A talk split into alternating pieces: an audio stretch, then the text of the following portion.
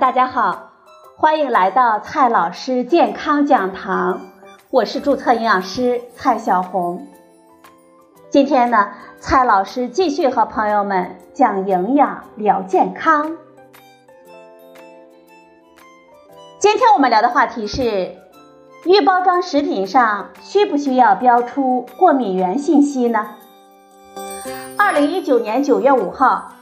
英国食品标准局发布通知，它要出台一项食品新法，规定英国的食品企业必须保证预包装食品标签显示食物过敏源等完整的配料信息。新法呢将于二零二一年十月开始生效。这项新法的出台是在英国的一个少女食用了一种法式长棍面包发生过敏反应，不幸死亡以后。全国范围之内协商之后的结果。那么，预包装食品需要标出哪些过敏源呢？为什么要标识出来呢？今天呢，我们就来聊这个话题。首先呢，先来看一下什么是食物过敏。食物过敏也称为食物的超敏反应。是指摄入我们人体内的食物中的某种组成成分，作为抗原诱导我们机体产生免疫应答而发生的一种变态反应性疾病。存在于食品当中可以引发我们人体食物过敏的成分，被称为食物致敏原。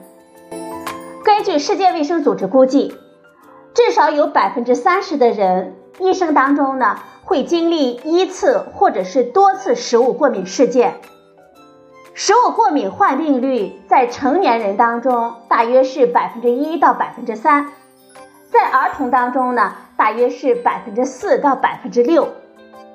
由此可见，食物过敏还是非常常见的。食物过敏反应症状一般是在我们食用致敏食物之后几分钟至一小时之内出现。可以持续数天，甚至是数周。过敏反应的症状和严重程度受摄入致敏源的量以及过敏者的敏感性的影响。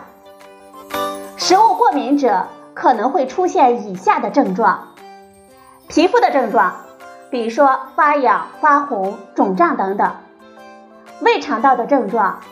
像腹痛、恶心、呕吐、腹泻、口腔发痒和肿胀等等，还有呼吸道的症状，比如鼻子和喉咙发痒和肿胀、哮喘等等；眼睛发痒和肿胀，以及心血管系统的症状，像胸部疼痛、心律不齐、血压降低、昏厥、丧失知觉，甚至是死亡。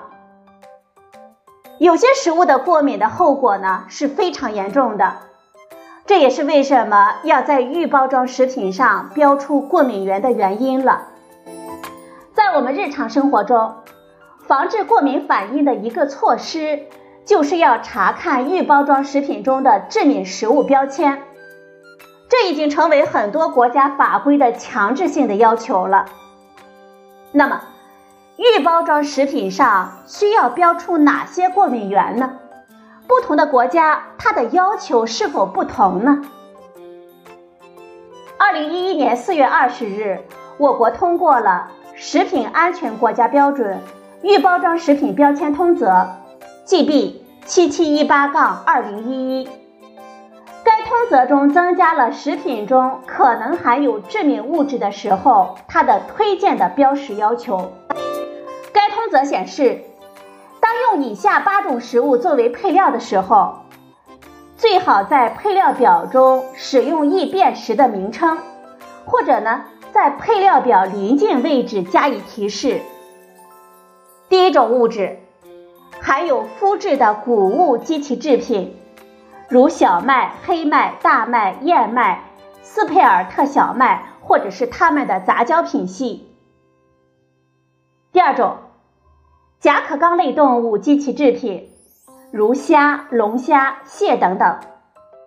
第三种，鱼类及其制品。第四种，蛋类及其制品。第五种，花生及其制品。第六种，大豆及其制品。第七种，乳及其乳制品，包括乳糖。第八种，坚果及其果仁类制品。美国食品药品监督管理局从两千年开始呢，就提供食物致敏源的信息，并提出了食物进行标签标识的要求。美国过敏源清单呢有九个，其中八个和我们国家的要求是一样的，又增加了亚硫酸盐。欧盟国家呢则有十四个，除了包括我国列出的八个，还包括芹菜、鱼扁豆、软体动物、芥末、芝麻以及亚硫酸盐。在我们日常生活当中，我们在购买食品的时候。我们一定要注意看一下食品标签，注意包装上的过敏源的信息，避免食用发生过敏反应，特别是易过敏人群。好了，朋友们，今天的节目呢就到这里，谢谢您的收听，我们明天再会。